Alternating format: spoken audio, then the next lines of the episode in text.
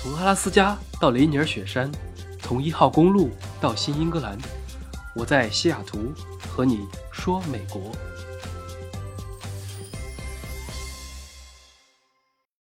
Hello，大家好，今天中午出门，虽然只有二十八九度，但是大太阳晒得我胳膊疼。然后路上买了一杯巨大的冰咖啡，很巨，应该有六百五十毫升那种大杯子。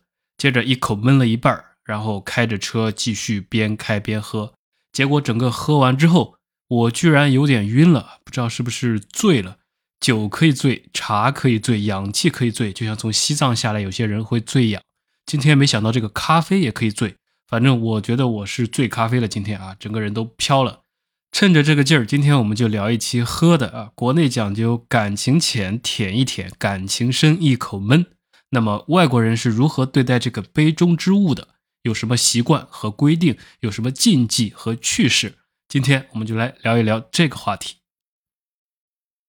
首先，任何事情都讲究一个，它本身没有好坏，坏的是使用它的方式。那么酒也是一种中性的东西。如果没有一个好的喝酒规矩和法律，那它就可能成为一种有害物质。大家都知道啊，饮酒它既可以给人们带来快乐，也会给人们造成烦恼，甚至会危害身心健康。正所谓酒不醉人人自醉，暖风熏得游人醉。但是也会举杯消愁，愁更愁，只把杭州作汴州。当今社会流行的一些饮酒习惯有很多不好的地方，比如说劝酒的酒品不好的。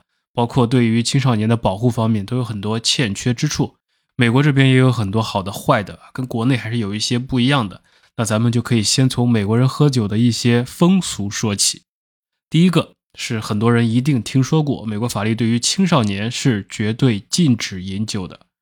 我们公司周五下午经常会举行一些团队小聚啊，吃一点小吃，搞点炸鸡翅、鱿鱼圈什么的，然后喝一杯啤酒。其中我有个同事，他是本科刚毕业，年龄很小，所以点单的时候，我们经常和服务员开玩笑说他没满二十一岁不能喝酒，然后他就会拿出自己的驾照，拼命证明自己满了满了，已经到了喝酒的年龄。那为什么会有这个玩笑呢？就是因为美国法律规定青少年禁止饮酒，直到二十一岁才能喝酒。很多人可能会觉得不可思议啊，在国内我们小时候都有过一些经历，或者电视剧里有类似的情节。比如说，家里长辈说啊，给你一百块钱，帮我去隔壁超市买瓶酱油，顺便带两瓶冰啤酒回来。或者点外卖的时候，大家用软件来操作，任何人都可以在除了吃的之外，顺便点几罐啤酒也是没问题的，都比较随意。青少年理论上是可以随时随地接触到酒的，甚至喝酒，没有很明确的法律限制，所以一个人从小到大什么年龄开始喝酒？完全取决于生活环境。比如说，在座的各位正在收听节目的你们，第一次喝酒可能是五六岁，可能是十七八岁，也可能是二十岁，都有这个可能的。完全取决于生活环境。传统的文化里面，这也不觉得有什么，都很正常。一个六七岁的小孩到商店里面给大人买酒，售货员一般不会过问买这个酒是谁喝的，更不会限制他买酒。有时候，包括在饭桌上，逢年过节，比如说小孩子被一帮成年人哄着或者骗着喝了一杯啤酒，以为是饮料，结果喝得满脸通红。不少大人看了，可能还会非常的开心。当然，这些都没有恶意啊，属于气氛组，大家欢欢乐乐的游戏一下。但是如果在美国，就不能这么做，因为属于一个非常典型的违法行为，甚至警察都可以来干涉的。因为就像前文说的，美国人到了二十一岁才能喝酒。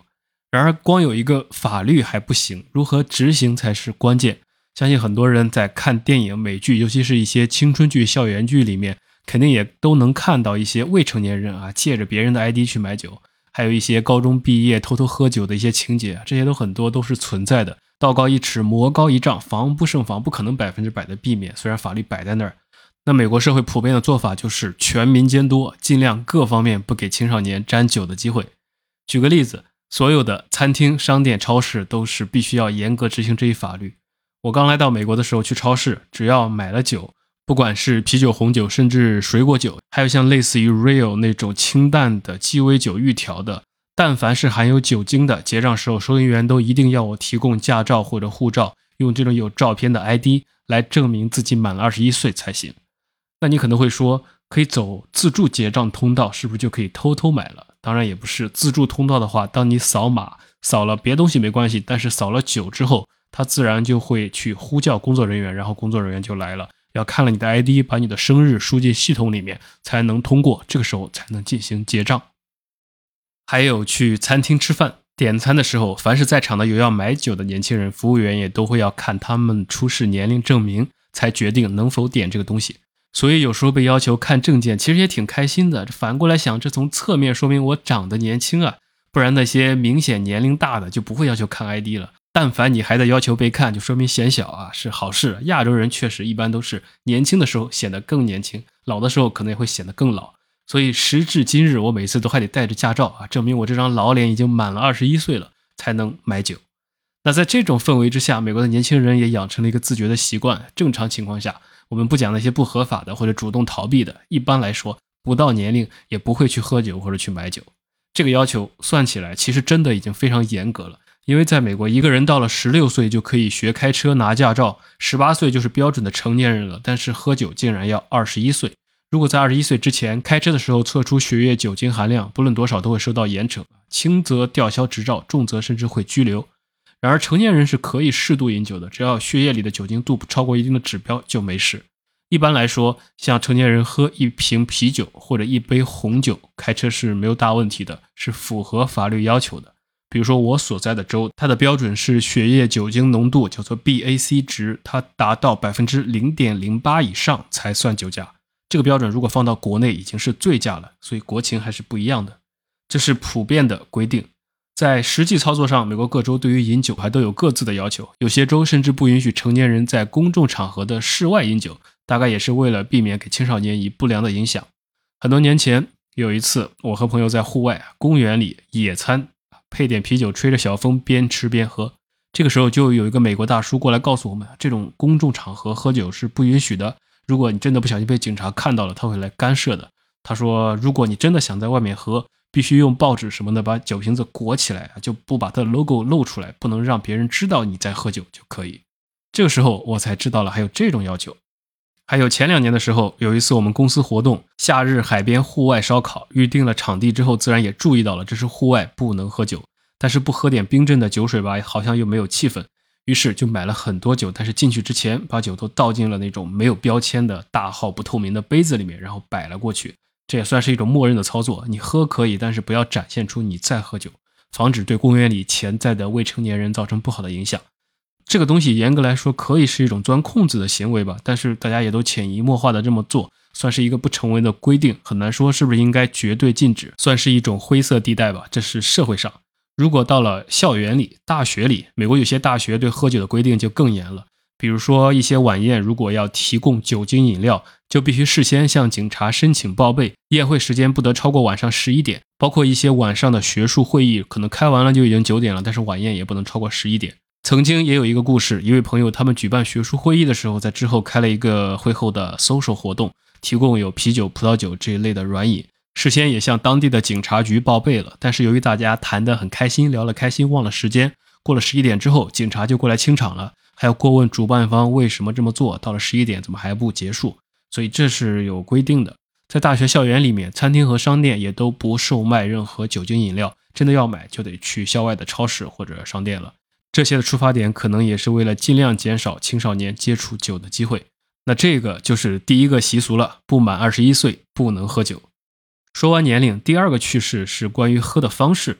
国内可能喜欢纯饮，尤其是白酒、烈酒。如果一个酒难喝，会说这个酒哎怎么像掺了水一样？而美国很多酒确实是掺水或者掺别的东西喝的。像我身边的这些日常超市，基本上什么酒都有的卖，例如伏特加、白兰地、威士忌这些烈酒都有。但是日常却很少有人在公共场合这么喝。一般不管是家庭还是社交宴会，通常都只提供啤酒或者葡萄酒。啤酒的酒精度一般是在五六度以下，葡萄酒的酒精度则是在十四度左右。这种低度酒也被视为一种饮料，可以在一些正式场合使用，没有问题。比如说，像一些会议的时候，国内喜欢有下午茶、茶歇来提供一些点心、饮料等。美国的茶歇经常是会有酒的，至少会把啤酒看作一种饮料。在公司里也是，并不是说在公司里就完全禁止饮酒。就比如说我办公室的附近啊，就有一个冰箱，冰箱里面除了常规的饮料之外，也经常会被塞满啤酒。如果你工作的时候想喝杯啤酒，或者说大家想讨论一个问题，开个小会啊，不是那种正式会议，或者说不是那种有直播的那种，就轻松随意的小会议，每个人提一瓶啤酒，边喝边聊都是可以的。这算是美国的一种文化，他没有把学习、工作和吃饭、喝酒分得那么开，也没有那么严肃。只要不是特别正式的会议，很多公司甚至还有一种叫做午餐讲座的一种会议模式，就是利用中午十二点到下午一点这个时段，本来是属于饭点，但是呢，在这个时间有时候也会安排一个小型的讲座，大家带着各种午饭和饮料，或者说会场会提供午饭和饮料，边吃边喝边听，吃什么的都有。孔子说：“食不言，寝不语，这是我们的老规矩。但是在这边，边吃边喝边聊，甚至边开讲座，都不见得不行。这可能就是一些文化的差异。不仅是听众可以边喝酒边听讲座，主讲人甚至也可以边喝边做报告。尤其是那种提供茶歇、茶歇里面含有酒精软饮的会议，主讲人也是允许你们听众喝点，那么讲课的人喝点，自然也 OK。所以是可以看到这种场景的：讲台上放了一个大高脚杯，里面盛着葡萄酒。”那主讲人就边喝边讲，讲座完了，酒也喝完了。国内的话，一般在正式的工作场合是不会允许饮酒的，尤其是一些地方可能是绝对禁止的，午餐禁酒令，都不用说喝酒了。甚至我还记得我在高中上课的时候，如果你边听数学老师在那里讲课，一边喝水，喝太多了，喝太频繁了，好像也都不太好。在这一点上，不管是课堂上还是工作中，美国人似乎显得就要随意一点，任性一点。但有一点，这类场合所喝的一般都是啤酒或者葡萄酒，才能作为软饮进场。烈酒则是绝对不会出现在这种场合的。那的确也是有点不合适。所以，如果要见识西方人是如何喝烈酒的，只有到酒吧里或者自己家。酒吧也不一定就是真正所谓的酒吧，可能就是常规的餐厅，它可以也提供酒水、鸡尾酒这种。然后你就会明显发现，他们喝烈酒的习惯也和国内不一样，一般要加冰块或者掺着冰水喝。服务员倒酒的时候，可能杯子底部就那么一点酒，加上几个大冰块，再烈的酒也变成水性杨花了。还有一种喝法，就是给你一瓶像白兰地这种烈酒，再提供一大瓶冰水，你自己对着喝。更多的是各种花式鸡尾酒，就是烈酒作为基酒进行各种搭配了。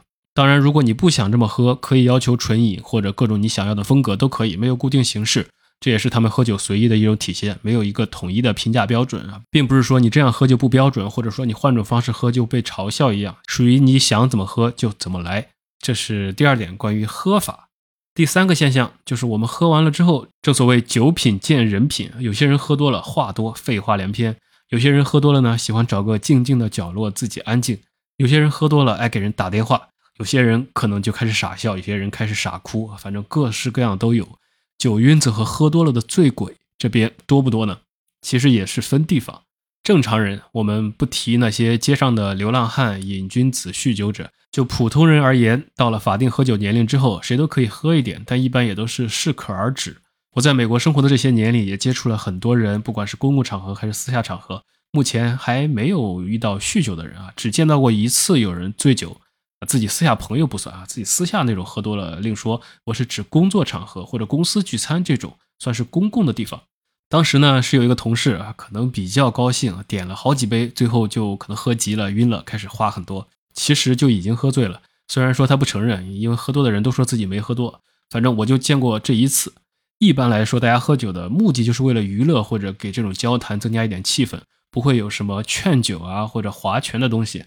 大家在这种餐桌上都点酒，如果你点可乐或者气泡水橙汁也没有问题，没有人去问你为什么不喝酒，因为这个东西就跟有人喜欢可乐、有人喜欢雪碧、有人喜欢白水一样，完全属于个人习惯。喝酒不奇怪，不喝酒也不奇怪，没有人问你为什么不喝，就像不会有人问你为什么不喝水一样，你想喝就喝，自然就随意了，不会在酒上面去看情谊的深浅。也不会说在酒上面去比能力的高低，喝酒和喝水区别就不是很大了。这是职场里面喝不喝酒的一种现象，还有在家庭里面，很多人就可能把适量的饮酒就作为一种习惯，没事喝一杯，不管男女都是一样的。相对来说是一种自主的行为，没有什么上纲上线的要求。所以从文化内涵里面来说，美国人对喝酒的理解可能是既简单又相对单纯，就是饮食的一种搭配，一种社交场合的礼仪方式。给交谈增加一些情趣，没有太多的内涵在里面，既不是拼个高低，也不是显示友谊，更不是感情深一口闷，激动的心，颤抖的手，领导不喝嫌我丑，属于你爱喝不喝。我们在古代的武侠小说里面，高手要干大事之前，往往就有喝酒的场面啊。武松打虎先来个十八碗，或者干一票之前喝个酒壮个胆。这背后其实就是东方文化的思维方式，也无关好坏。东方文化更加的有内涵，喜欢把任何事情都注入它一些深刻的东西。那西方文化就更加的直接啊，干这个事情就是干这个事情。所以这是关于喝的人。听到这里啊，大家听完应该感觉这些都还比较正常。接下来。我们就可以再来点不正常的酒。这个东西作为全世界人民通用的一款良药啊，心凉的时候喝着喝着就热了，失眠的时候喝着喝着就睡了，和喜欢的人喝，喝着喝着可能就醉了。但是它也不是你想喝就能喝的。美国还有很多奇葩的规定，可以说对喝酒的时间、地点、状态都有要求，可以给大家列举一二。假如你在洛杉矶啊，中餐大本营，等到了后半夜饿了，想出去吃个烧烤、卤个串儿，可以。但如果你想边吃边来个夜啤酒，对不起，不行。每天凌晨两点到六点，加州禁止出售酒精类饮料。我在的华盛顿州也如此。还有的州是平时夜里可能有一段时间禁止饮酒，但等到了一些特殊的日子里，会全天二十四小时禁售。比如说南卡罗来纳州、阿拉斯加州，他们在选举日啊，选举的那天就不允许卖酒了，属于是你投票的时候还是要清醒一点。你的这票说不定就决定未来的市长、州长、总统人选，就不要晕了再去投票，万一投错了就麻烦了。还有乔治亚州是在圣诞节当天禁酒，那就相当于大年三十不让卖酒，所以你必须提前要买好囤在家里。所以这个法律我也不知道有什么意义啊。除了时间之外，地点上也有要求，比如说你想拎个酒瓶子在街上边走边喝，可以吗？大多数的地方是不行的。一般是那种红色的州啊，严格禁止；蓝色的州可能比较宽松啊。比较著名的可以在马路上喝酒的地方就有几个例子，比如说加州的美酒之乡 Napa 所在的那个 county 叫做索诺玛，还有赌城拉斯维加斯，以及以狂欢节著名的新奥尔良，在那里你可以在路上喝是 OK 的。那时间地点的要求有了，关于量有没有要求呢？也是有的，在一些地方不允许喝醉，喝醉是违法的。还有个专门的名词叫做 public intoxication，公共场所醉酒。在加州、乔治亚州、印第安纳州、德州等一些地方，会将公开醉酒列为一种轻微犯罪，严重者可能会被罚款，甚至送进监狱。还有德州一些地方啊，在外面喝酒是可以的，但是你最多喝三口。有时候警察就会在旁边钓鱼执法，可能他躲在警车里面，在一个酒吧门口看到一个人啊，拿着啤酒杯，咕嘟咕嘟喝了一口，没问题。再嘟一口也没问题啊！等到第三口喝完，再拿起酒杯的时候，啊，警察可能就直接过来了。这个规定我觉得也挺奇葩的。可能有人是樱桃小嘴，有人是王大陆那种嘴，那一口能比吗？感觉这个规定就堪比含笑半步癫啊，或者那种被七步蛇给咬伤了啊，走六步都没事，走到第七步就挂了。所以这个超过三口就不行了。加州某些地方还有专门的醒酒屋，警察看你喝多了就会把你关进去醒酒，避免喝酒的人对公共安全造成伤害。那这个可能从一种程度上说也是一个好事，所以如果你真的想一醉方休，不要在外面喝，最好在自己家里找个人一起。这是关于量的问题。那最后关于酒的本身，爱情不是你想买想买就能买，酒也一样，不是所有卖酒的地方都有你想要的那一杯。相对自由的州，超市里面的酒柜一般是大而全的，像正常的超市里面，啤酒、红酒、烈酒都一应俱全。但很多没有那么自由的地方，就有严格规定了。比如说，有些州它是规定超市里面只能卖啤酒，如果你想买别的，就要去专门卖酒的地方才能销售红酒和烈酒，以及有些地方卖烈酒的地方都要上锁，工作人员必须帮你拿，而不能自己拿。甚至还有一些民风特别保守的地方，依然还在禁酒，压根这些地方的超市就不卖。你想买的话，必须要去隔壁城市才行。那这些可以说是千奇百怪，但是上面说了那么一大堆，都是规定。不管是法律还是道德，它最终也都只能约束住那些愿意遵守它的人。就像这个城市不允许卖酒，你可以开车去另外一个允许的地方买了再回来，也不违反规定。还有，虽然二十一岁才能喝酒，但是这个规定也有一定自欺欺人的成分。一瓶酒摆在家里，也没人知道他喝的人到底是多大。虽然买的时候可以控制，但是喝的时候谁知道呢？大学校园里面都有很多喝多的事情。还有那种专门卖假证的，就是做的很假的那种证件，只是为了能够去买酒，骗过收银员的那种。或者有些年龄已经满了二十一岁的人买回来，但是回来一起喝的人里面有不满二十一岁的，这种怎么说呢？除非被举报，或者说警察就在旁边，不然的话，更多的像是一种君子协定了。除了这些之外，如果我们继续再去探讨，还有一些更奇怪的，大家听着都可能觉得匪夷所思。比如说，在俄克拉荷马州买不到冰啤酒，只能买到室温的，然后还要回家自己冰啊。说到这里，想到一个笑话，在东北啊，在冬天。假如你正在这个包间的炕上吃铁锅炖大鹅啊，吃的浑身很热，想来一瓶啤酒，但是天冷又不想喝非常冰的，这个时候你应该点冰啤酒还是应该点常温啤酒呢？啊，这是一个开放式问题，供大家思考。除了这个，还有些州禁止卖无限畅饮，就像有些自助餐里面会写酒水不限量，雪花随便喝，但是对不起，在这个州不行，就不允许这么卖。还有奇葩的阿拉斯加州，它有一个明文禁止的一条，禁止给麋鹿，就是 moose 那种巨大的鹿喝啤酒。这个法律的背后，不知道是不是之前有哪个无聊的人，经常和这种动物和鹿啊和熊啊对酒当歌，譬如朝露，去日苦多了。如果再加上一个对牛弹琴啊，他们就可以凑成一对儿了，也是够无聊的。类似的，俄亥俄州禁止给鱼喝酒，这个操作也是有点看不懂，估计他是没有来过江浙地区，没有吃过醉虾醉蟹。科罗拉多州禁止在马背上喝酒，这个也有点意思。曾经有个话题叫做“喝完酒骑马算不算酒驾”，很不幸，在这个州算，因为马也是交通工具。这些真的是各地有自己各地的奇葩规定。最后，如果你真的想放开了喝，哪里是最适合的呢？第一个肯定是家里啊，记得喊个人一起，免得你喝多了趴在马桶上一晚上没人管。第二个可能就是内华达州了，基本上是全美国最欢迎喝酒的州，二十四小时都可以在各种地方随便买酒，还能在拉斯维加斯大道上光明正大的边走边喝，喝醉了也没关系，不犯法，只要不引起他人的不适就行。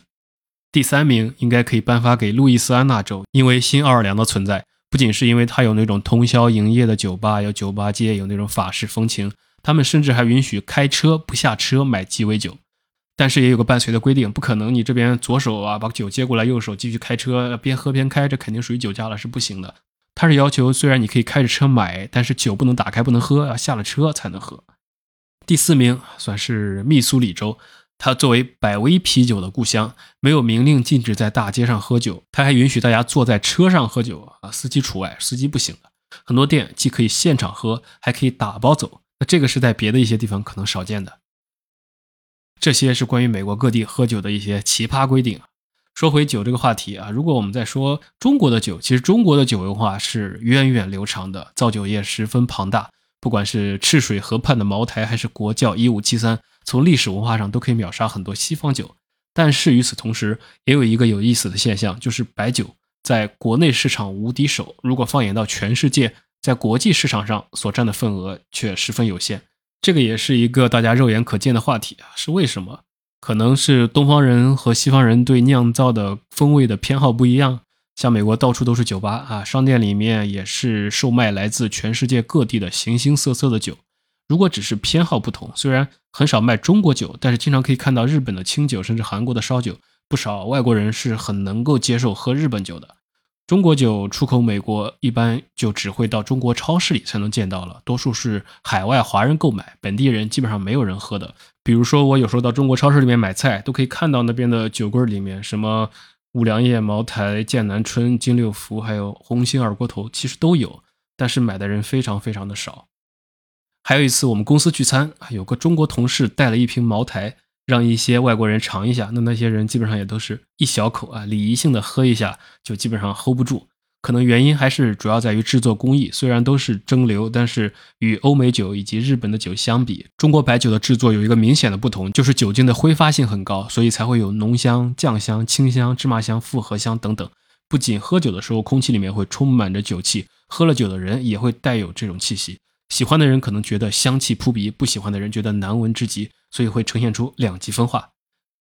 另外，中国酿酒的老祖宗们发明了酒曲这种神奇的东西，博大精深，让谷物直接转化为酒精，一步到位了。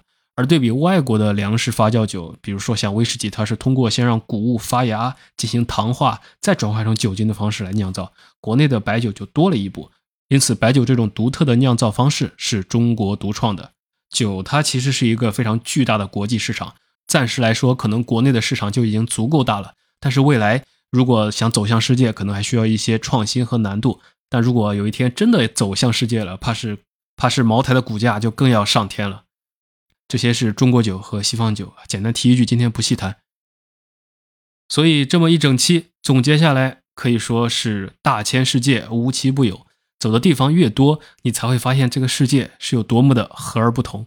酒这个话题真的属于一期两期说不完的，改天我们可以继续再聊，时间也差不多了，一口气说了这么多啊！我现在来感受一下，依然是浑身发热，还是晕着的，感觉今天这个咖啡有点问题，太上头了。